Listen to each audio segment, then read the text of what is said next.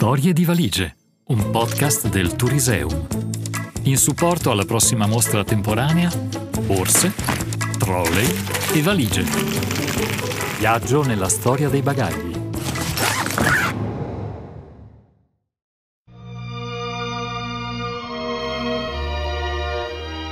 Da sempre quando ci accingiamo a partire per un viaggio, infiliamo nei nostri bagagli piccoli pezzi di vita. L'ultimo desiderio del violinista, basandosi su un fatto quasi leggendario, racconta di come una semplice valigia possa contenere speranza, nostalgia e amore. Marinella Michelotto, ex insegnante, scrittrice, vicepresidente dell'Associazione Scrittori di Bolzano. L'ultimo desiderio del violinista. Wallace salì sull'enorme nave. La gente gremiva la banchina del molo di Southampton, ma riuscì ugualmente a individuare madre e fidanzata. Sorrise alle donne della sua vita. Sarebbe passato del tempo prima che avesse potuto rivederle. L'assenza e la nostalgia avrebbero gravato sulla quotidianità del loro vivere, ma la felicità del suo ritorno le avrebbe ricompensate prese il bagaglio a mano e si recò nella cabina a lui destinata. Posò sul letto la sua preziosa valigia musicale, il pregiato cuoio dall'essenza maschile, le iniziali del suo nome elegantemente stampigliate, le maniglie morbide e principalmente il suo contenuto la rendevano unica e preziosa. La aprì ed estrasse il terzo amore della sua vita, il violino regalatogli dalla fidanzata Maria e una cartella di spartiti. La musica era parte dell'essenza di Wallace. Le note erano metafore in movimento che andavano a colpire sicure la tenera sfera dell'emozionalità. La sera stessa avrebbe suonato per ricchi passeggeri, doveva raggruppare la sua piccola orchestra e iniziare le prove. Dopo alcuni giorni di navigazione, Wallace era particolarmente felice. Anche se assunto come lavoratore, aveva un trattamento privilegiato da passeggero. Era stimato dai colleghi e ammirato dalla folla sofisticata del transatlantico. Viaggiavano sicuri sull'inaffondabile verso l'America, terra scanzonata e ancora giovane.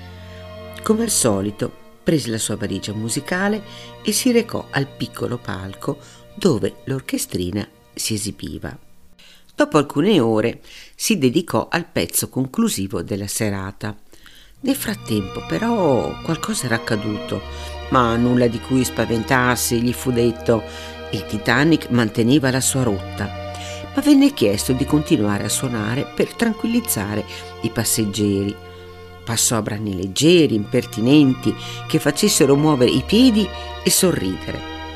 Scintille di musica volarono nell'aria, mentre Wallace lentamente comprendeva che la catastrofe era vicina. Ormai il panico si intrecciava alle melodie in un affastellamento poliedrico di suoni. Non c'era posto per tutti nelle scialuppe. Il gelido oceano li attendeva per un ultimo abbraccio freddo e letale. Wallace, rimasto solo, strinse con forza il suo violino e, mentre la nave si inabissava, suonò il pezzo che amava di più. Nearer my God to thee, più vicino, mio Dio, a te, anche se fosse una croce.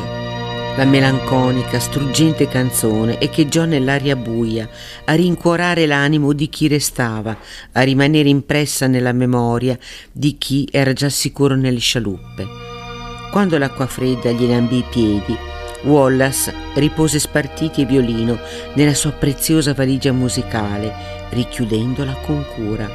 La strinse al petto di sicuro avrebbe conservato il suo amore, di sicuro avrebbe protetto i suoi sentimenti più belli, di sicuro avrebbe. Mesi dopo, il corpo del violinista fu recuperato. Tra le sue braccia la rara valigia musicale gli aveva tenuto compagnia. Al suo interno tutto era integro. Il cuoio aveva rispettato l'ultimo desiderio di Wallace Henry Hartley, giovane direttore d'orchestra del Titanic.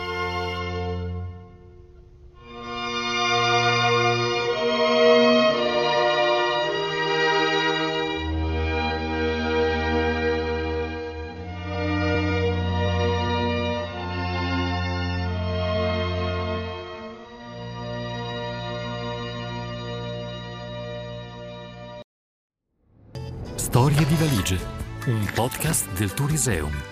Ogni settimana vi aspetta una nuova storia.